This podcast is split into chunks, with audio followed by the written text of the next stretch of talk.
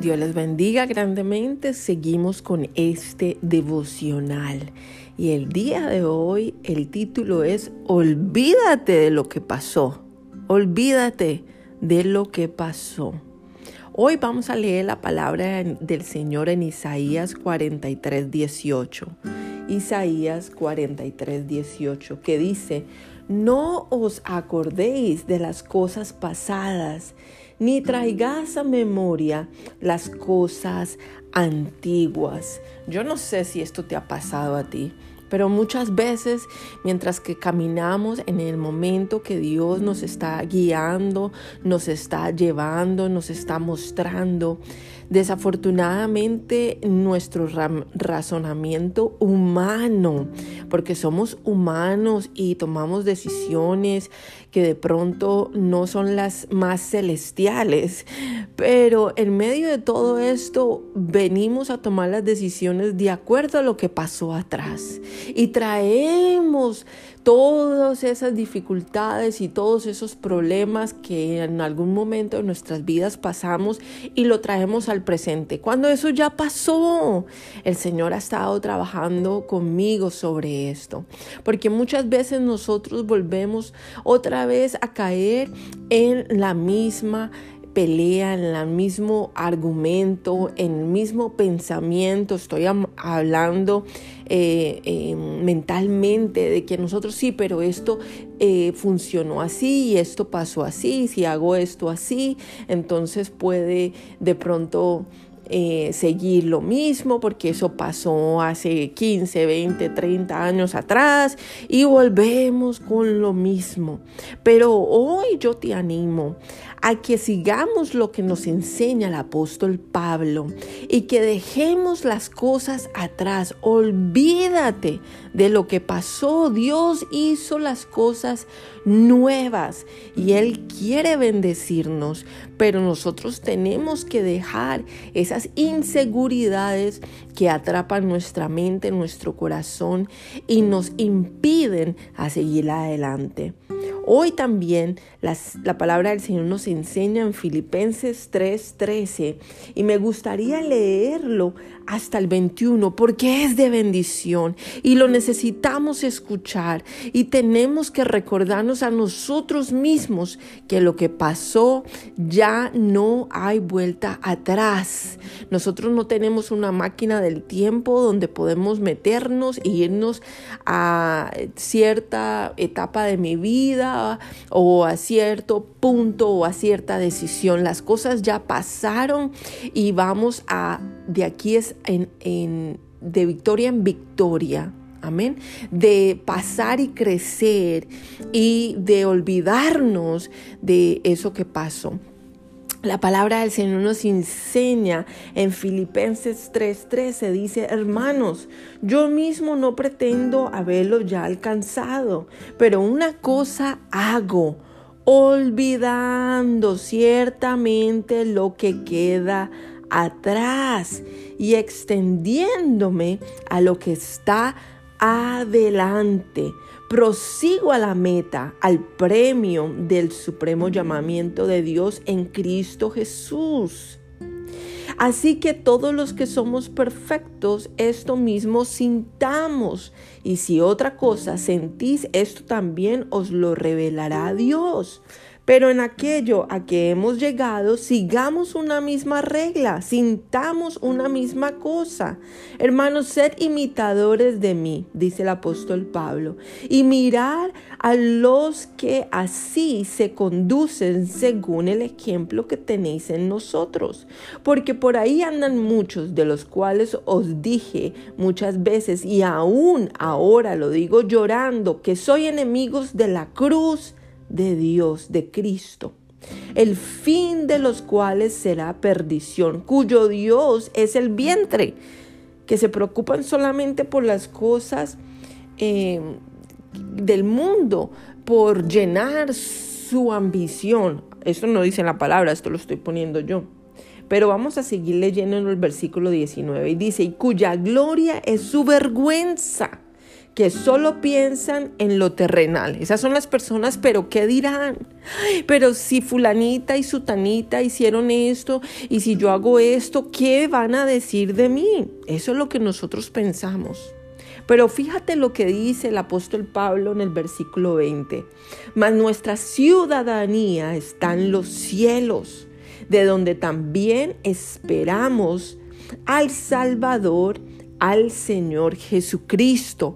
Y oiga bien este, el versículo 21, porque no solamente que nosotros, hay personas que dicen, por ejemplo, la gente que pelea eh, por Tierra Santa, eh, los judíos, los musulmanes, y están peleando por una tierra y el otro está peleando por otra tierra, o de pronto a ti te quitaron lotes, propiedades y la gente discute, pelea, pero déjame decirte, que nuestra ciudadanía está en los cielos. Deja, las cosas pasaron, se perdieron, borrón y cuenta nueva, porque esto es momentáneo, esto es terrenal, pero el Señor nos tiene un galardón en el cielo y nuestra ciudadanía es de allá.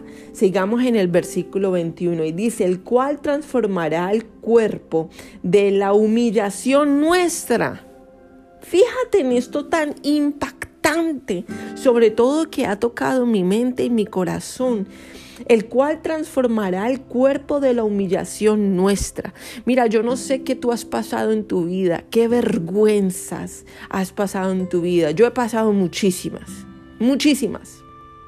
Y tarde o temprano yo le digo al Señor, Padre, pero mira esto, mira lo otro. Pero aquí dice, el Señor transformará eso lo transformará, esa humillación la cambiará. Y dice, para que sea semejante al cuerpo de la gloria suya. Imagínate qué gloria vamos a tener con el Señor cuando estemos con Él. Olvidémonos de todo lo que hemos pasado, de las humillaciones, de las cosas que nos han dicho, nos han ofendido. Ah, eso ya pasó. No podemos ir para atrás, no podemos cambiar las situaciones, no podemos cambiar las cosas, pero gloria al Señor que vive para siempre, porque somos redimidos y el Señor nos va a bendecir y nos vestirá con su gloria. ¿Qué importa lo que hay acá? Ahora fíjate lo que sigue por el poder con el cual puede también sujetar a sí mismo todas las cosas. Tú estás viendo que el planeta Tierra no se cae. No hay un abismo y no se cae, se sostiene. Esa es la prueba de que el Señor Todopoderoso va a vestirte con su gloria y su poder. Esa es mi prueba de que Dios que sostiene todo y nos sostiene a todos y que es tan grande y poderoso, así como Él sostiene todo. Así va a glorificarse por medio de nosotros cuando nos vista en la gloria de Él. Dice al cuerpo de la gloria suya. Ese es el el cuerpo que el Señor eh, tiene. Yo te voy a explicar un poco, aunque tengo ocho minutos ya, pero el Señor lo pone en mi corazón. Cuando el Señor Jesucristo resucitó y Él tenía los huecos, o tiene, Padre de la Gloria, tiene esos huecos en sus manos, en sus piernas. ¿Usted sabe que Él no tiene sangre adentro? Él tiene un cuerpo de gloria. Y esa sangre ya está derramada, esa, sangre está en todos los pecados y es la forma que el Dios, el Padre, nos puede ver santos a nosotros también por medio de esa sangre bendita. Pero el Señor Jesucristo no tiene esa sangre, porque es como Él va a tener huecos donde a Él eh, le perforaron sus, sus pies y sus manos, ¿cómo él puede caminar y no sangrar? Porque esa sangre no está ahí, él está en un cuerpo de gloria y ese cuerpo de gloria que será eterno y que es eterno, nos va a a nosotros eh, eh, vestir con ese cuerpo también. Gloria al Señor. Así que imagínate, la humillación que hayamos pasado en nuestra vida no importa, eso ya pasó. Pero en los ojos del Señor y en el momento adecuado, cuando el Señor reine, como dice el libro del Apocalipsis, que va a reinar Él, el reino de Dios y su justicia, que vamos a vivir en, en esa justicia y en ese reino nosotros tendremos esta vestidura, la vestidura que tiene Él. Gloria al Señor. Así que olvídate de las cosas pasadas y enfócate en lo que está al frente para seguir adelante, para nosotros poder entender el propósito que Dios tiene en nuestras vidas. Así que Padre, en el nombre de Cristo Jesús, hoy te damos toda la gloria, toda la honra, Señor, porque sabemos que tú estás en control. Padre, hoy, Señor, a cada una de estas personas que están escuchando estos devocionales, Señor, yo te pido, Padre Santo, que renueves nuestro entendimiento, nuestra mente y que entendamos, Señor, que nada podemos hacer viviendo en el pasado, Señor. Ayúdanos a renovar nuestra mente de acuerdo a tu voluntad y tu propósito y guíanos, Señor, a vivir en lo que viene, en las bendiciones que vienen y a olvidarnos, Señor, de lo que pasó y de las humillaciones que algún día tuvimos que pasar. Gracias, Señor, porque tú eres grande, poderoso, majestuoso. Renuévanos, Señor, totalmente, emocionalmente, espiritualmente, físicamente, Señor. Tócanos de una manera especial y que tu presencia habite en nuestras vidas todo el día, toda la noche, Señor, todo el tiempo y que podamos glorificarte y podamos entender, Señor, que algún día tú nos vestirás con esa gloria bendita y eterna. En el nombre de Cristo Jesús y por medio de tu Santo Espíritu. Amén.